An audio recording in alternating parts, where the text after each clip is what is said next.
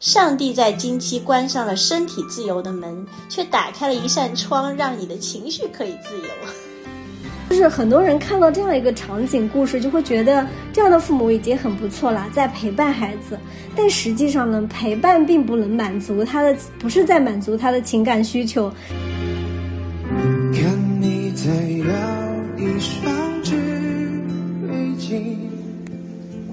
日子要一天天过，书要一页页看。俺也一样，迎迎来了二零二三年度的最后一期节目啦！大家好，我是菲米，呃，我是小镯子，呃，就是很抱歉，我呢因为有点感冒，所以这个声音听起来就不是那么悦耳，大家就将就吧啊。那那前两天呢，我是读了一篇那个新事项的一个文章，然后它呢就是说到一个二零二三年度的一个网红顶流，是一个动物，叫做水豚。他之所以网红，居然不是因为他的长相啊，或者是他的一些，就是大家觉得，嗯，比如说不了解他的生活习性，觉得哦这个很神奇，不是因为他本身，却是因为大家在他身上读到了一种很神奇的情绪稳定，因为他表现出来的状态是面对命运的戏弄毫不挣扎，他一碰他他就倒在一边。就卧倒，就觉得哦，随便你们蹂躏吧。然后面对那种虚无的远方，然后他也就一脸淡然，然后有种看破红尘的感觉。当然啊，这些都是大家的解读，但是却因为这种人后面的解读，然后体现出他居然是一个网红顶流的现象。所以呢，我就觉得，哎，这个还蛮神奇的。就大家其实就感觉这是一个好荒谬的精神状态，就是他没有任何情绪，但是为什么？年轻人这么都想拥有呢，所以我觉得今天还蛮想聊聊这个话题的。嗯，但是其实我一直都想不明白一个点，就是为什么人们很抵抗情绪啊？就从什么时候开始，一定要让自己去追求那种情绪的稳定？是的，所以我刚刚就说嘛，就是为什么水豚的一个状态，然后是后面人们的解读，然后却直戳年轻人的心。我感觉年轻人就是应该有一些情绪的波动啊，然后情绪的波动其实是一种活力的体现。但是我后来想想，可能人们抵抗的是那种坏情绪吧，还有就是那种啊，就是坏情绪状态下的一些产生的后果，尤其是自己没有办法弥补的后果，比如说。啊，情绪状态下的激情分手啊，或者是情绪状态来了一个什么一定要辞职之类，这样就是没有嗯没有办法，就是说后期弥补的一些后果吧。嗯，我觉得你这个说的有道理，但是就我一直觉得，解决情绪问题的方法就是要先被看到。但是相反，现在很多都是在抵抗情绪、远离情绪，就好像把这个情绪深埋之后，它就没有了一样。不被看到的就算情绪稳定吗？反正我是很怀疑。呃，之前好像是二一年还是哪一年，我不是看过一本书嘛，它叫《也许你想找个人，你该找个人聊聊》，然后里面是一个心理医生写他的情绪问题，就是我们一般会觉得你有情绪问题去找心理医生，但是这个心理医生他也有他的情绪问题，可是他一开始就是不愿意正视自己的情绪。就可能会有一种职业的那种，就觉得我怎么可能会有什么问题呢？我自己可以的。然后后来他实在就是也控制不了嘛，受不了，他也去看心理医生，才慢慢冷静下来，去接受自己的真实情绪。对，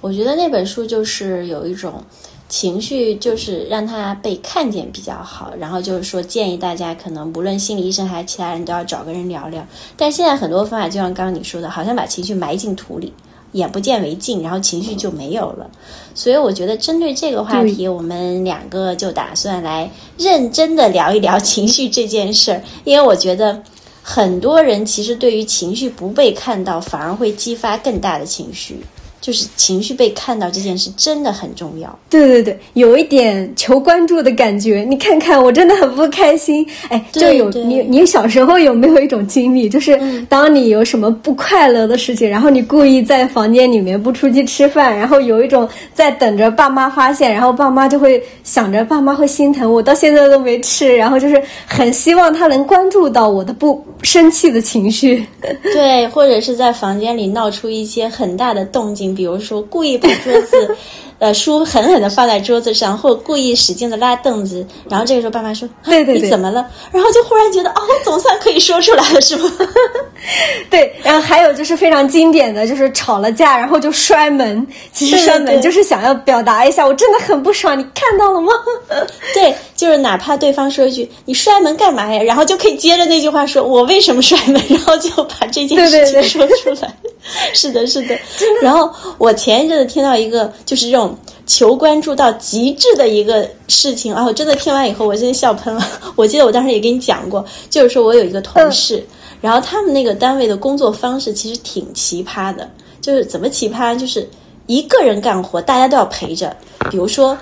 我是负责写稿子的，然后呢，你不写稿子，你要下班那不行，你不能下班。我写稿子，你在旁边坐着，然后我写完以后，我一个字一个字的念出来，然后这个时候大家要一起修改，就是你等的目的，其实为了我把稿子写好，我念出来，然后你再去修改。然后这种方式就是一听效率就很低呀、但是没办法，这个单位它的方式就是这么奇葩。然后我这个同事嘛，然后他就觉得啊，这种方式真的好弱智，然后就很不乐意。但是呢，又不能爆发，然后他就每次都要隐忍。那这种写稿子的人又很慢，然后改的又很慢，每次都是隐忍到半夜两点钟左右才能回家，真的是带着一肚子的怒气回家。这个时候他说：“我看在那个床上熟睡的老公，我就很想一大脚把他拽下床。”对，当时你跟我讲的时候，真的笑喷了。就是嗯虽然说，呃，这个熟睡的老公他没有什么错，但是你应该看看我多么受了多大的委屈，所以很生气，想把他踹醒对。其实你仔细想想吧，就是谁都会有过这样的经历，就是上班受气，然后回家看到家里人各忙各的，不咋理自己的时候，就会有一种无名的怒火，然后就会没事找事。但是其实这个时候，如果有人主动问一下，嗯，说不定就把这个情绪说出来，那就会好很多了。嗯，但是前提是能够发现你的情绪，并且愿意主动问一下的人，其实要有很强的那种情绪捕捉的能力，就他那个触角要很敏感，因为有些人他会觉得。嗯啊，反正在他感觉就是你上班受了情绪，然后其实也是大不了的事儿，可能这样的人他就不会去问你。但是呢，在有些人情绪很，就是哪怕人家在主动问的时候，有些人其实还是有些矫情的，就是你一定要三问四问，多问几次，他才能够觉得哦，我被关注的感觉已经推到极致了。然后这个时候他就还才会慢慢的说出来。你有碰到过这样的人吗？就你问一次，他说哦我没什么，你再问一次，他说、哦 真的没有什么。第三次问他才说哦其实有一点什么。真的真的有，嗯，来回拉扯，然后他才愿意说出真心话。对对对，就很像那种在餐桌上，然后其实就大家你你你就是问你你要不要吃，比如说平时分享个小零食啊，你要吃吗？然后他说摆摆手，哦不要吃不要吃，吃一点吧，哦真的不吃不吃，很好吃的。哦，那我就来一点吧。其实他一开始就很想吃，好不好？只不过他觉得，嗯，你还是要多问一些，让我有一个台阶慢慢下来，我才愿意的那种感觉。不过还有一部分人，我觉得他不是这样，他可能就是会有一种不要惹我，我烦着呢，就不要你不要来关心我，不想听跟你讲话，就告诉别人你走远一点，呃，给我一个缓冲的地带，自己一个人静静。就是有一些人会是这样的，嗯，就就是主打一个黑脸是吗？就是这个时候用黑脸，然后竖起一个屏障，然后说啊，我此刻对是有情绪的，你们不要来烦我，是吗？是的，呃，然后呢，我其实就是这样的人，就真的我就是这样的人。我我不是属于前面那种，就是我有情绪了，然后我需要大家特别热情来关注我。当然，我也更不是那种，就是你问了我一遍，我还很矫情的哦，没有没有，然后你问三四遍我才说不。我这个时候真的是你说的这种，就是主打一个黑脸，然后竖起一个屏障，真的是一个很高的屏障。因为我是这样的，我是觉得当我有情绪的时候，我特别需要一个空间，就是一个人的空间。我不是说此时此刻你不要来烦我，是我不想在我有情绪的状态下和外界有过多的接触，因为我其实不确定我的情绪状态下会不会说错话，会不会干错事。然后我最烦的就是在这种情况下，就是在我非理智的情况下，我说错了话，做错了事，然后我就要很理性的再去补救，啊，我会觉得好费力呀、就是那种比我去控制情绪、压抑情绪都费劲，因为我理性了，我会知道自己哦，当时非情绪状态下很蠢，然后我还要很理性的再去把这个蠢事再去补救好，我会觉得我是蠢上加蠢，所以我真的是那种会主打一个黑脸的人。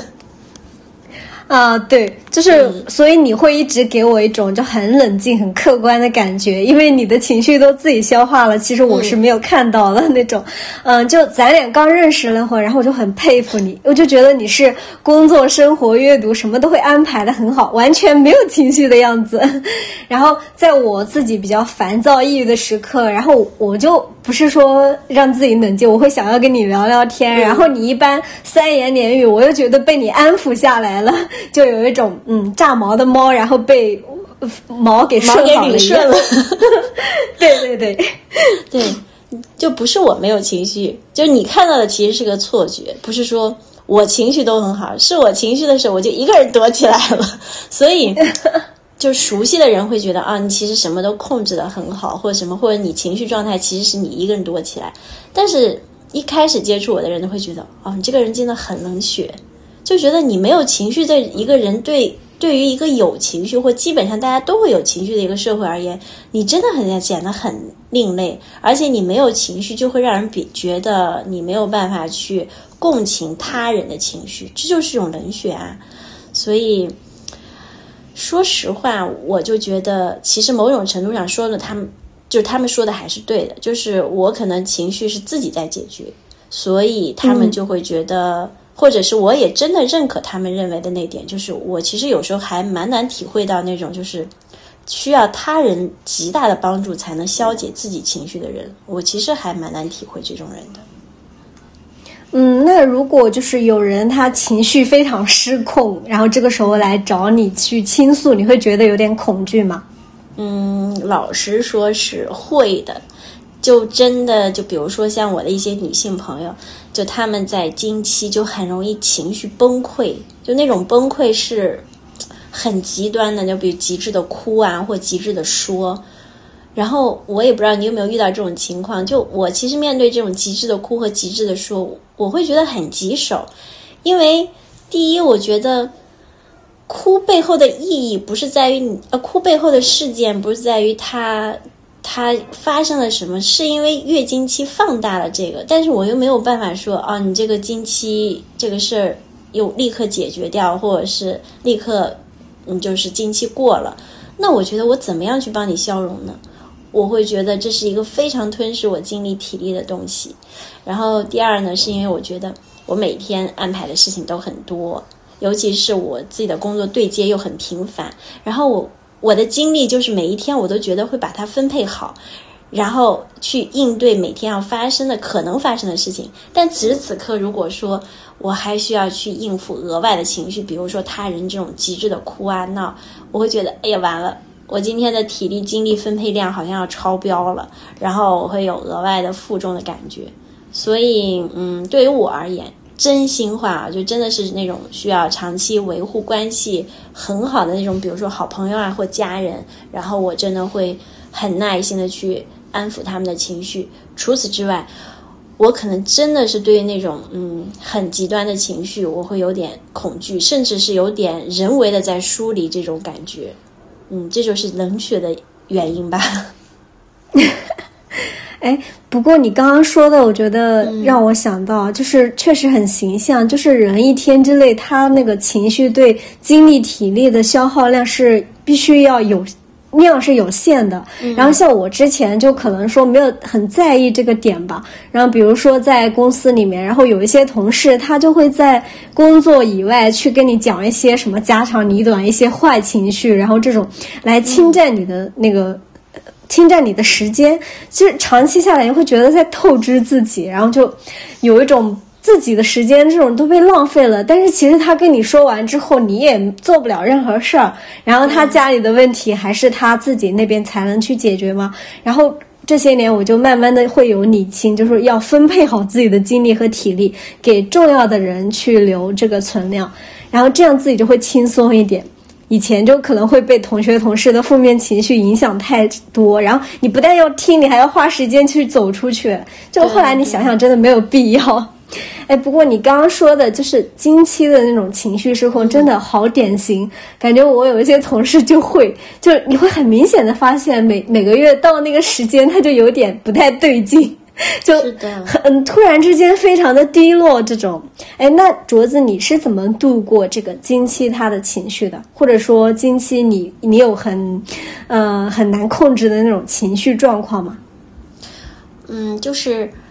其实我小时候其实是挺抗拒月经这件事的，因为就之前我聊过嘛，我这个人就是不太喜欢小孩子。然后那个时候呢，我就是卫生间，然后看见隔壁坑位的成年女性，然后就丢在那个废纸篓里面，就是用过的卫生巾。然后我当时就会觉得，哦，就是有了孩子的女的才会有月经。那个时候是这么想的，当然是很错误的一些想认识，就是完全没有学过生物学的那种错误认知。然后我当时就很庆幸的说啊，这辈子只要不结婚不生孩子，我就不会来，就足以见得我真的是很抗拒月经的。然后，但是很神奇的是，后来初一到上半学期的时候，我就第一次来了月经嘛。但是那一刻反而就是有一种来都来了的那种来之安之的感觉，很神奇啊！居然没有任何情绪波动，并没有觉得好像，哎呀天哪，我怎么来月经了？我其实是呃 来就来了，然后就是。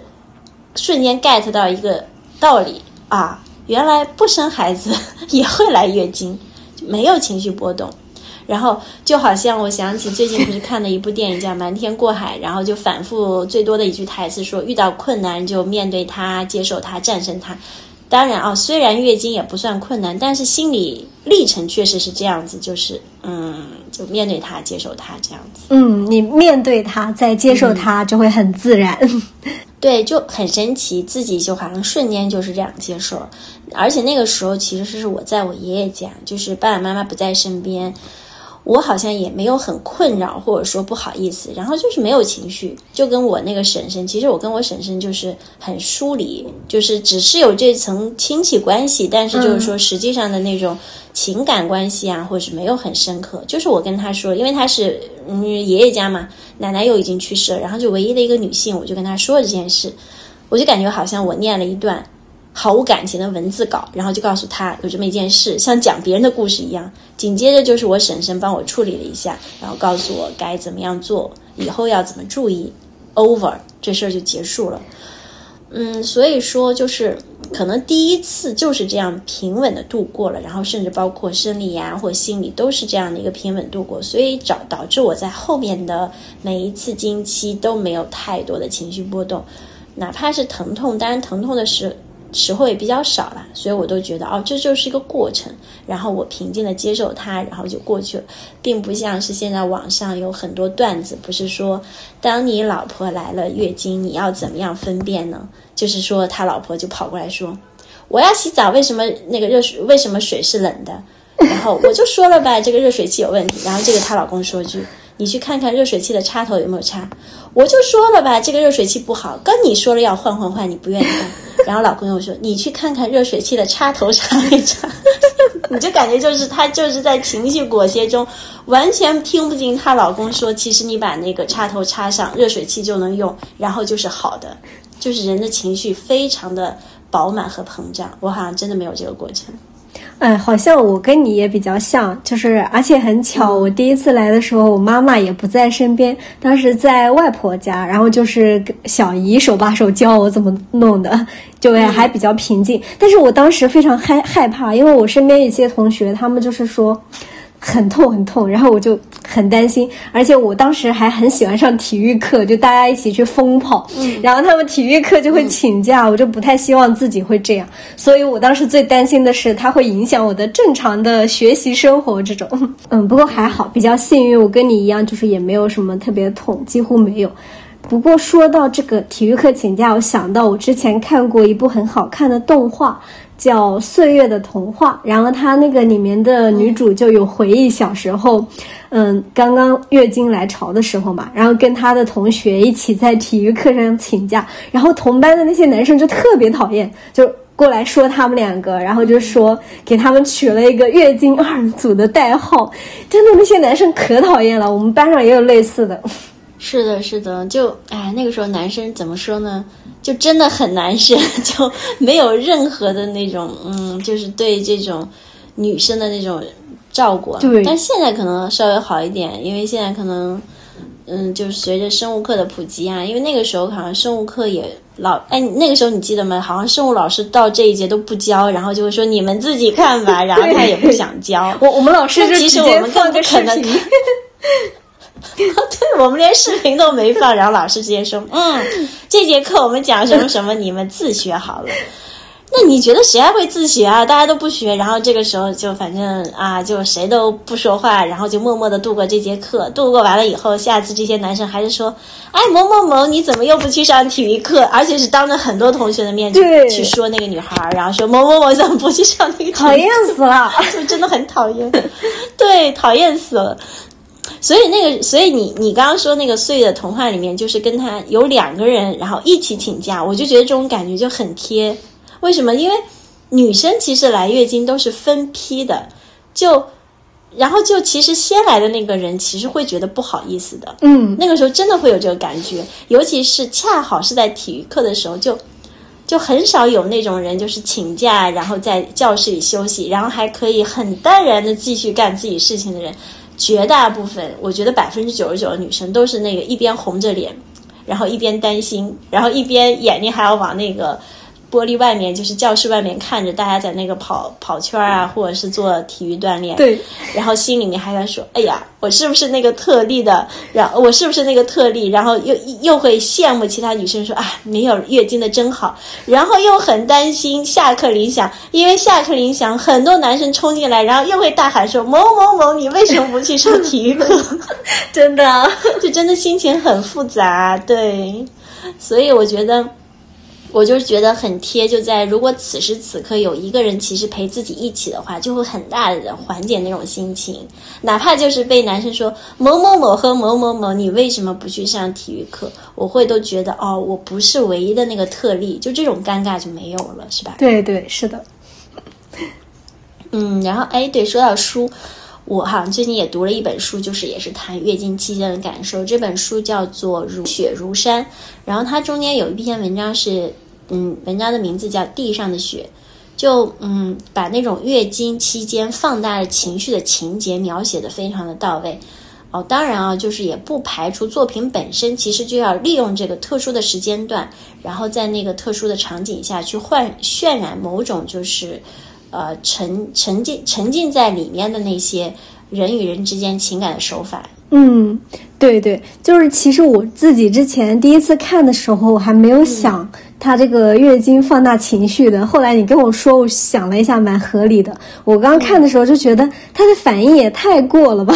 哦，就简单跟大家说一下那个故事的梗概，就是这个女孩她的母亲再婚了，然后假期回老家的时候，她就要在继父家里住一晚。嗯，但是好巧不巧呢，这天夜里她来月经了，然后她就找母亲去要一下卫生巾嘛。然后，但是她在洗手间就听到母亲说，嗯，她的继父出去给她买卫生巾了。然后女孩这才知道，她母母亲已经在半年前绝经了，然后家里并没有这个存货，于是她。就马上崩溃哭了，然后就是他就会觉得这是我们俩的事秘密，然后你怎么能可可以让我的继父知道？然后他的继父好像是他以前的老师吧，就是他觉得特别特别的尴尬啊。嗯，但后来你跟我说了，我就觉得嗯，这个失控也还算合理吧。对，因为可能他是想渲染一种，我当时觉得他可能想渲染一种情节，就在于。就是之前母亲没有再婚的时候，就是母亲和女儿两个人是彼此百分之百的属于彼此的。然后作者可能想说，用什么东西去连接母亲跟女儿百分之百的属于彼此呢？就是经期的小秘密，就是你来经期的时候我知道，我在经期的时候你也知道，然后我们两个互相安慰，互相叮嘱对方要喝热水，不可以沾冷水什么的。然后就是把这种纯女性之间的秘密分享，然后作为母与女之间的情感的连接。但是呢，就是在那个可能是抛开这一层之外，然后你再去看这个女生，她就是在经期期间，然后让她继父去买卫生巾，然后她崩溃大哭，我会觉得这个女孩子的情绪就真的是抛开就是刚刚说的那个啊，然后就是再婚导致的刺激和影响之外，我觉得单纯这一点来看的话，真的是月经期间这个女孩子的情绪就是有点过。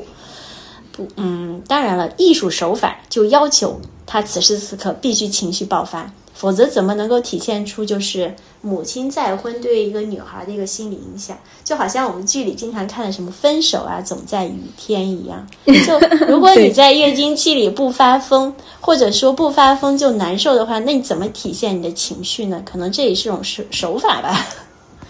对，嗯。哎，我跟你说，就是，嗯。呃，十一月底的时候，然后那个时候我们俩不是说了咱俩同时在经期嘛，然后在十二月初的时候，我就当时是快要结束，还没有完全结束，然后那个时候我就发疯，冒着会冻感冒的风险。然后去了玉兔岛，就是我之前有跟你说过，然后他们是之前那个播客那边组织的一个活动，嗯、你记得我之前跟你说我为什么要去这里吗？就当时十二月初其实降温特别特别冷，但是我就会觉得，我结婚之后的几周，然后每周都安排好多事儿，然后就是陪家人去医院啊、看房子啊，就是一点点都。没有自己的生活，就是我以前可能周六喜欢出去看个展、爬个山，然后但是我没有这种自己的空间了。但是我这个人又很需要新鲜的体验，然后我就会在这种经期的时候比较上头，然后看到这种活动就会觉得，那我一定要去体验一下，就是感觉前面把自己憋死了，然后现在就是我一定要去体验一下。嗯，然后家人就会觉得你在水水边住帐篷十二月哦，那个水边的温度大概在零下什么的，就一定会容易感冒。然后最近那个时候不是流感又高发嘛，就说不要去吧，赶紧取消。然后我就说不行，一定要去体验一下。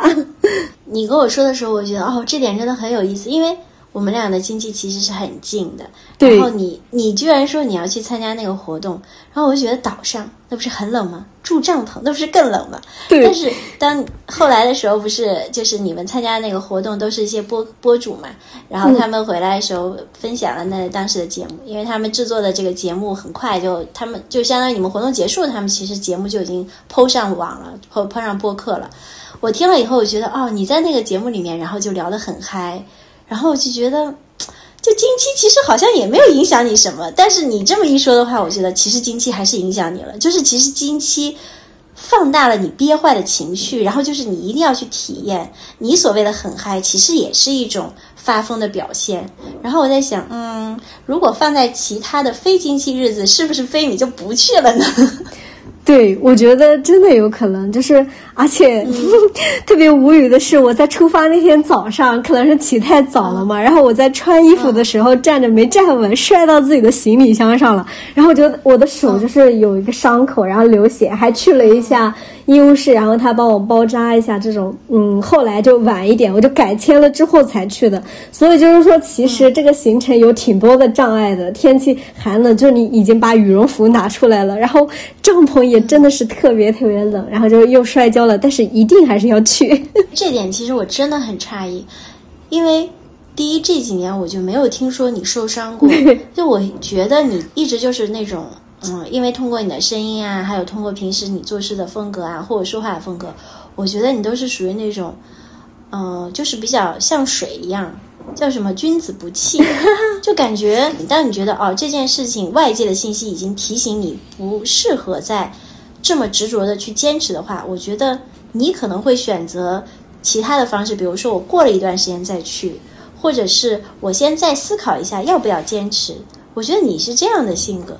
但是你那一天跟我说了这些以后，然后你居然说你包扎完了以后 还要去，还要坚持去，然后我就觉得天呐，你这个真的是 可以的，就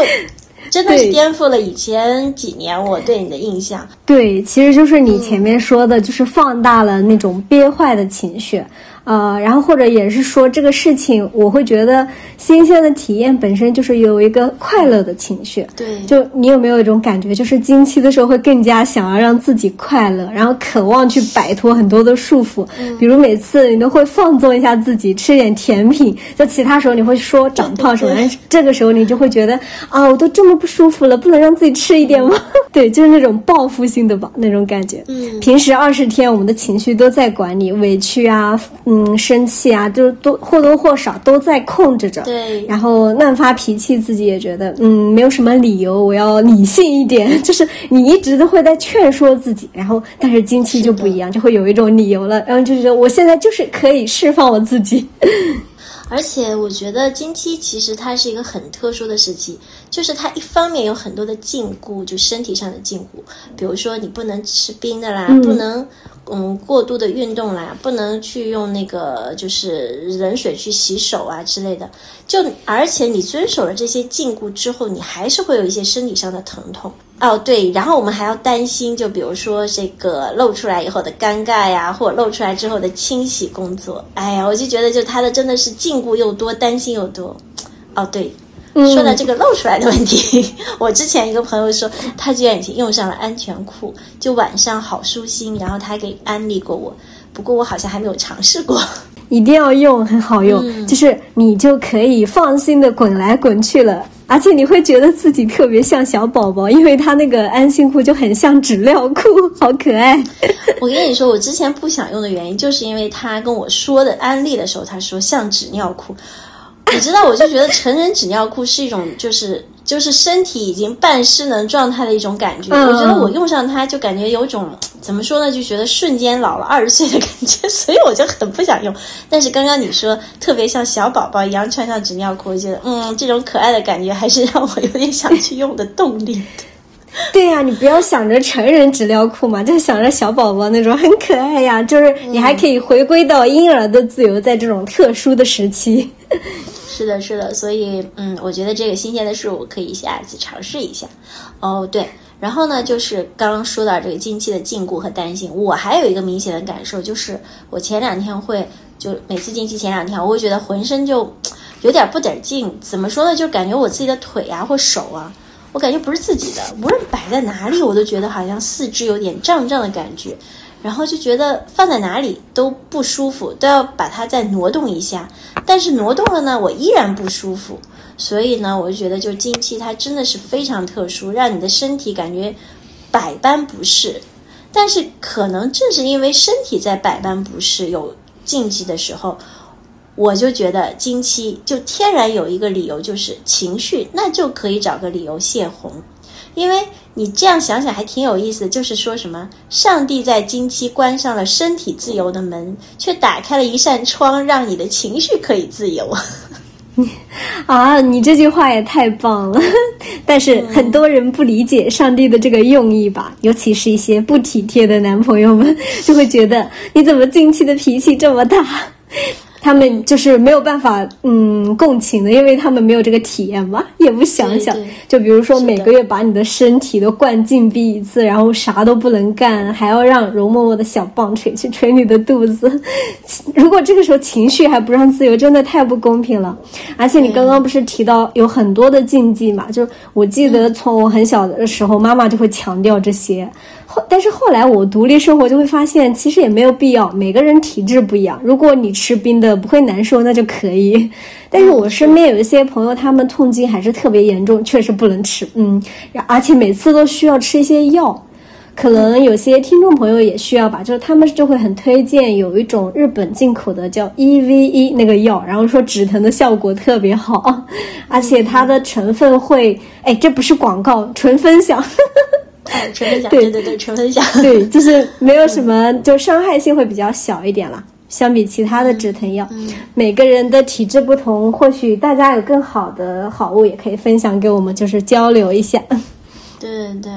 嗯，反正就是我们就纯分享自己的感受嘛。刚刚你说的那点也是，就是。嗯，之前妈妈们都会强调特别特别多的禁忌，然后其实慢慢的你长大了就会根据自己的身体不同，因为体质不一样，然后就会解锁一些禁忌。比如说我最近解锁的一个就是什么经期 不能运动这个事，其实我经期还是在做运动，因为我还一直蛮坚持健身的嘛。那我以前经期就真的什么都不动啊，然后我觉得就应该龟缩在那里。但是我最近好像觉得经期好像也没有完全不能运动，比如说去做一些舒展啊，或者是去做那个上肢力量练习，我觉得还蛮 OK 的。嗯，但是你现在在零下的这个天气，每天早上起来做空腹有氧，真的太佩服了。我觉得这个说到呃，给任何一个人听都会觉得太强了。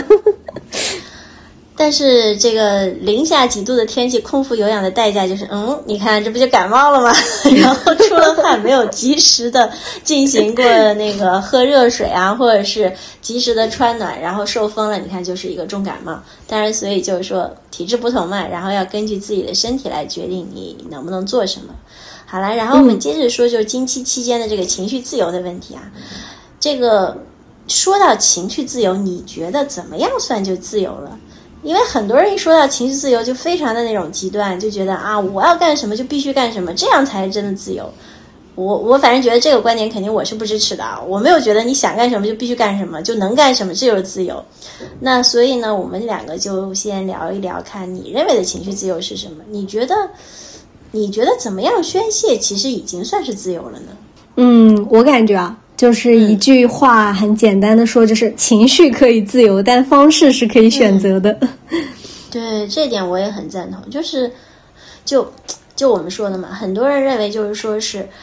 只要方式不自由，好像我这个情绪就不自由。刚刚你也分享说你之前去玉兔岛去玩的那个经历，就其实每个人他都有憋屈的情绪需要发泄，但是怎么发泄呢？然后就每个人其实方式不一样。你看，比如说你是可能会去选择是出去参加一期呃博主们的那个呃活动，嗯，然后有的人呢可能会觉得哦，我今天不爽，我就很想怼别人一顿，就看谁怼谁。看谁骂谁，只要你一说话我就怼你。然后还有的人呢，就是说哦我不怼人，我就跑到山上自己大喊大叫一种。那还有呢，就比如说我就一个人去唱卡拉 OK 呢，就是方式真的是太多了。所以你觉得你是按照什么样的一个原则，然后去选择出去玩这个方式，而不是去选择？就是去怼人呐，或者大喊大叫，或者一个人唱卡拉 OK 这种方式，你是按照什么原则去选的呢？哎，其实你问之前我还没有考虑过这个问题，但是你问了之后，之后我想了一下，应该就是我的一个原则是我要远离日常的生活，就一个是感觉在熟悉的地方不太能释放自己，然后我就会想要换一个地方发疯，反正没有人认识我，就像我月初在那个岛上，然后大家就会一起跟着音乐。的节奏去蹦迪，然后还有以前我会在旅游的时候，然后跟着阿姨们一起跳广场舞。就你在自己熟悉的地方，可能担心被熟人看到 啊。然后还有个感觉，对，就是家的附近的话，都是日常生活的一些印记。但是陌生的地方就很新奇，可以探索，而且你是全身心的以自己的体验为重的。就是我喜欢吃这个，那我就吃；我想去那边，我就去。不需要像是你在家附近那样，要考虑一下家人朋友他们的感受。嗯，那镯子你呢？你一般会怎么做？我跟你呃，但是我要先跟你说一下，我有个同事非常的疯狂，他每次情绪失控的时候，就是需要通宵去蹦迪，笑死了。然后就你会觉得这样不会很疲惫吗？但是他就会觉得这样很解压、很释放。经期吗？通宵蹦迪？对，然后他就会说这样他就缓解他的疼痛了。哦，好吧，我我我我我好佩服这样的体力，因为我刚刚不说了吗？我这前两天我会觉得我的胳膊腿呀，就放哪儿都不舒服，居然他还可以支配他的胳膊腿，然后进行通宵蹦迪哦，我觉得这个体力还是很好的，嗯，挺厉害的。是的，嗯，这真的方式，人的方式是不一样的啊。那然后就你刚刚问到我嘛，我的方式选择这种方式，就选择方式的原则就是节目开头我们聊过的，就四个字啊，就不留后患。就是你让我一个人待着，然后我就很舒服，就窝在房子的一角，然后当然是属于安静的。我是不会蹦迪的那种啊。你让我一个人待着，我就觉得就是要窝在房子的一角，然后我的要求还不低啊，最好有一片阳光啊，能够洒在我的脚上，然后呢，柔软的那个靠垫要包裹着身体，然后最好桌角还有一杯热乎乎的咖啡，然后咖啡的味道会弥漫在整个房间，然后此时手边再有一本书，耳边再有一些音乐，然后我就觉得啊，这就是我就是情绪自由的方式，就我就感觉在那样的一个氛围里，我都能够亲眼看到我的情绪在整个房间里可以自由的流淌，而且并不打扰其他人。就真的就这种感觉真的太棒了，这就是我所谓的情绪自由。嗯，此时此刻千万不要有电话，也千万不要钉钉艾特我。我觉得艾特这个功能真的是太讨厌了。这个功能有了以后，那个真的是屁大点的事儿就要艾特。我就觉得艾特这个功能真的就好像是冲进人家家，就不管三七二十一就说一句看我看我看我，就是那种强盗做派。哦，我真的是要狂吐槽一下这个功能，就是用烂了这个功能的人。我就想说，你们能不能注意一下，不要什么事情都来艾特我。重要的事情你艾特一下可以，你屁大点的事你都艾特我，你要想想人家正在经期好吗？谢绝规定，我必须看你那些屁事儿。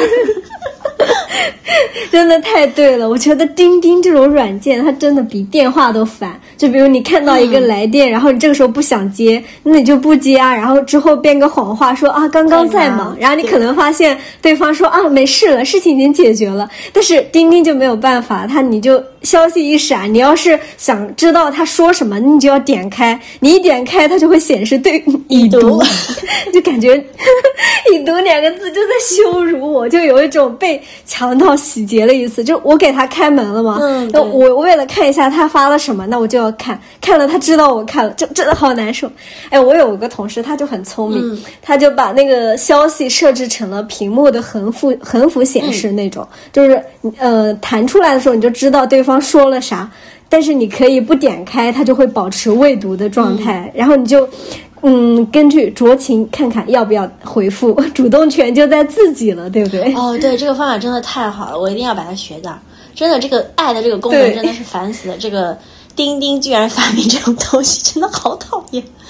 然后，但是吧，对，而且现在各个软件都这样，讨厌死了。对，嗯，但但是其实你你你不觉得换个角度？就是这个软件本身没有错，就比如钉钉啊，它是没有错，就是用它的人太肆意了，就是把这个功能给用烂了。然后我觉得结合我们今天的主题，就是真的情绪本身没有错，就是因为处理情绪的方式太随意、太烂了，然后就导致大家就会觉得哦，这个情绪这个事儿真的很不好。然后大家一谈到情绪，就是一堆不好的词儿，什么你不成熟啦，内核不稳定啦，情绪化了。嗯，这些词说实话我真的都很反感，就是它。经不起你的那种推敲，比如你说内核，啥是稳定的内核，啥是不稳定的内核，或者直接说啥是内核呢？对，之前有一位那个日本作家叫平野启一郎，他在一九年出过一本书，就叫《何谓自我》，然后它里面他说的就是一件事：稳定的个人早就不能应付现在多样的生活了。然后你这个时候还说内核一样的这个内核可以应对所有的事吗？肯定不行。然后但是大家。就会执着于用一种状态去应付百样的情景，嗯，对爹妈是一种任性的样子，然后你对领导、对爱人、对孩子都是这样子的状态，那怎么可能吗？就会有一种自己是锤子，看谁都是钉子的那种蠢嘛，就很傻呀。就不要再说这个词了吧，听了就很烦。对，然后一。一旦做不了，就真的其实现实生活中是没有办法做到内核稳定的。然后一旦做不到内核稳定，就会觉得，哦天呐，我好不自由啊！这个世界真的好束缚我啊！这样就其实人就是这样，很容易被洗脑的。所以就有些大词啊，我觉得真的不是用来指导人生的，是用来洗涤人生的。尤其是我觉得，对，就很多高度化概括的这些词啊，我现在真的是都很反感，因为我觉得高度化概括的词，比如说刚刚我们列举的什么不成熟啊、内核稳定啊，因为它没有具体的操作说明，然后你根本没有办法有抓手，让你觉得你能够达到他说的那个状态。相反，我觉得越细化的有具体说明的一些小词儿，其实才是真正我们所需要的。然后，我们就举个例子啊。比如说最近常常说的“松弛感”这个词儿，哇，这个词儿听上去真的特别美好，对不对？就像那个水豚开始说的水豚那个状态，这就是松弛感。啊但是你没有觉得，它其实真正的没有让人做到松弛吗。你打开那个所有的什么小红书啦、抖音啦，然后新闻网了，你去看，写松弛感的是谁？舒淇的松弛感。但是天呐，舒淇的松弛感，那是一般人能达到的吗？不可能啊！你不是舒淇，你没有他那个财力，你没有他经历过的那些事，你没有他的心态，你没有他的认知，你怎么达到他的松弛感？还有一种松弛感，就是那种精致的下午茶啦，一丝不乱的发型，然后悠扬的、呃悠然的在那边捡拾阳光，或者是休闲的背后，你去看，到处都是打造的那种精细，什么修的很漂亮的指甲呀，然后就是漫步在街头。天哪，这是松弛吗？我看着就很紧张，因为我觉得谁松弛的时候穿着精致的旗袍，谁松弛的时候是一丝不乱的发型，还化着精致的妆。天哪，我松弛的时候就真的是汗衫啊，然后就拖鞋啊，蓬乱的头发呀，也许还嘴里面还要叼着一根棒冰，这才是松弛，好不好？但是这些东西能让你看到吗？这才是，这就很假呀！我就觉得，就是这些大词儿，你去发现很美好，但是却缺乏具体操作的说明。就真的是，你越往这边靠近，你会发现，你真的是达到了它的一种反向。它让你松弛，其实你就是紧张的；它让你内核稳定，其实你就越来越不稳定。太精彩了，不愧是你哦！就真的很扯啊，这个词。就一开始他们形容一些人比较随性自然，有松弛感，但是你当其他很多人都刻是刻意去做这个事儿，然后去摆拍发朋友圈，说松弛感满满的一天，这个时候真的一点都不松弛了。就 变成为了松弛，我们需要紧张的、刻意的去经营，就真的很扯。对，所以我觉得。我们真的不要被外界那些大词儿，尤其是那种高度概括出来的、具有形容味道的词儿啊！真的，这些词儿我们要警惕它，就不要被洗脑。这些词儿就是说说而已的，做不到的。而且，如果你按照他那个方向去做，你真的是背道而驰，越做越紧张。解决不了你的任何问题，反而还让你陷入更深度的自我怀疑。人家明明都松弛了，哎，怎么你就松弛不了？人家明明都内核稳定，怎么你就是个情绪怪物？所以我就觉得，嗯，咱们就接地气一点，就肯定情绪就真的可以有，只不过我们要想想的是，怎么样让自己的方式更加的，就是有选择性。就不要就是情绪来了，方式也很自由。比如说你情绪有了，我可以跑到山上去吼啊，对不对？所以就不要直接说啊，我们不能有情绪，或者是过度污名化或控制情绪这件事。哎，真的很无语了，咱又不是佛，咋会没有情绪呢？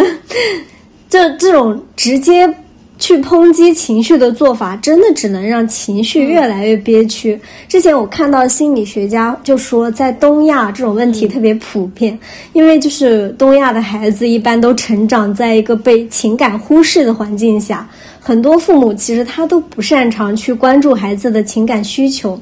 嗯，情感忽视这个词吧，就是简单用一个故事之前看到的来解释一下。就是有一个小小女孩汤圆，她在和她的爸爸玩耍，玩得很开心。呃，周末的时候嘛，然后他妈妈就突然走过来说：“汤圆，别一直缠着你爸爸，过来，妈妈给你读书。”然后女孩就很听话，走过来听她的妈妈读书。就是很多人看到这样一个场景故事，就会觉得这样的父母已经很不错了，在陪伴孩子。但实际上呢，陪伴并不能满足他的，不是在满足他的情感需求，因为他在当下的需求是和爸爸玩耍，然后但。做母亲的没有去关注这一点，他就直接打断了，然后让你按照我的方式来做事情，让他听话，让他干嘛就干嘛，这种根本就没有在关注他的需求，对吧？就其实很多时候，我们在应对别人的、他人的情绪。我们其实提供的不是他人情绪背后那种欠缺的需求，我们提供的是我们觉得我们可以供给的东西，然后并且很强到逻辑的认为我们提供的供给的这个东西是应该可以，而且必须满足你的情需求，从而你就不应该再有情绪。就像你刚刚说的，他妈妈觉得我让你别缠着你爸爸，我给你读书，我能提供的是什么？读书。然后这个时候呢，你就应该。走过来接受我的这个供给，情绪上的供给，需求上的供给，然后供需达到平衡，你就不应该再有任何其他的那个情绪产生。所以我觉得我们真的是太容易，就是刚刚可能就像你说吧，就东亚的这个社会啊，可能会真的是对这种情绪过度的忽略，或者是有一种过嗯，有一种太粗线条的一种处理。因为之前我其实也听到一个心理学家说，就是咱们小时候其实都没有在做自己，都是在做别人期待的小孩。为什么？因为就是父母他觉得我我提出来的这个东西，或者是我给你的供给，就是你应该满足的。所以其实我们都是努力的长成了父母给我们提供的这种所谓的供给之后的一种产物，我们都活成了这种产物。到最后，我们其实是一种内心真实的想法，然后和活成的样子之间的一个矛盾体。然后我就觉得，我们可能最后就会产生一种情绪，就在于此时此刻，当我说出我自己真实的情绪，或者当我真的有情绪的时候，我其实是羞于。表达的，我总觉得好像我们现在人谈到情绪是一种，对于情绪产生有一种耻辱感，就觉得哦，谁有情绪谁是不对的，就好像那个心理学家他说嘛，这样的小孩长大了，他其实自己都不能感知自己真实的到底有没有情绪，到底该不该有情绪，甚至于到底能不能表达情绪，他都其实是不知道的。然后他就进一步就是我刚刚说的，怀疑到情绪本身。但你不觉得很奇怪吗？情绪就像你说的，大家又不是佛，怎么会没有呢？但是他连这个都怀疑，就证明，就好像人都要怀疑自己该不该吃喝拉撒这种本能一样，就非常的荒谬。是的，所以我们就是真心希望大家都可以正视自己的情绪。看见情绪，然后才能看到背后的需求，才知道如何去满足它。我想起之前看到一句话，就说每一次的情绪失控都代表着某些心理需求没有被看见。所以下次你生气的时候，不用克制自己，你就可以想一想，我为啥生气呢？我真正的需求是什么？对，我觉得对自己真诚一点。你有情绪就是有情绪，不要被那些社会上的大词裹挟，也不要被他人强硬的那种，呃，就是要缓解你情绪的方式所裹挟。嗯，那好啦，我们今天的节目呢，其实也到结尾部分了。我们呢，因为是两个女生嘛，所以我们就从月经聊起，然后就聊到了这个月经期呢，可能会引发一些情绪。然后呢，我们建议呢，就是情绪呢需要自由的释放。但是呢，这个自由释放的方式是可以选择的。哎，你说的我突然想要经历下一次了，因为就是它会让我有了一个情绪自由的借口。然后只要方式 OK，感觉这段时期还挺美好的，可以发脾气了。对，是的，而且或者是就把前二十天，然后所有积压的想要实现的一些东西，可以借助这个借就是理由啊，然后去实现。就比如说，你看去参加了一次玉兔岛的活动，对。对，是的，哎，说起来，我们今天聊的比较多，哎，就是时长比其他时候都要长，就毕竟这是今年的最后一期节目喽。对，就是感觉有很多很多话要说。对，就是，嗯，然后有，我就感觉在这个时候说一说情绪也挺好的，就希望大家都能整理好自己的情绪，然后我们再去迎接新年。就是要把三百六十四天的那些亏欠的情绪在今天都补上。对，嗯，你你觉不觉得月经月经周期其实会相互影响的？对，会的。就我跟我同事就还挺同步的，但是很神奇啊，咱俩又不在一个地方，然后竟然也会同步。哎，对，这点我很奇怪啊，咱俩距离那么远。然后居然时间都会慢慢逼近，所以我觉得是不是气场相近也会彼此影响？说不定哦。哎，明年又快到了，咱们要许愿了。我最近看到很多的那个 app 都在聊，就是说让大家许一下新年的愿望。是的，最近很多的平台都在搞那个什么主题词，就是你的新年愿望是什么？二零二四年你最想达成什么啊？我觉得这一点啊，就是你一定要把你的第二个愿望留给我，因为二零二三年好像是你帮我实现了一个很美好的愿望，我觉得你金口很灵。必须的呀，早在上个月我就想好了这第二个愿哦。嗯，但是先不告诉大家，重大的事要先悄悄做。好，二零二四呢，我们来了，俺也一样呢，继续在路上，会陪你读书啊，闲聊啊。当然，我们更重要的是为了自由的呼吸，自由的生活。那我们就这一期先到这里啦，好啦，拜拜。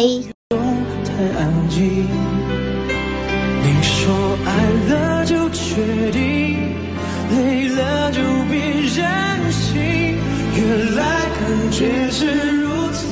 亲。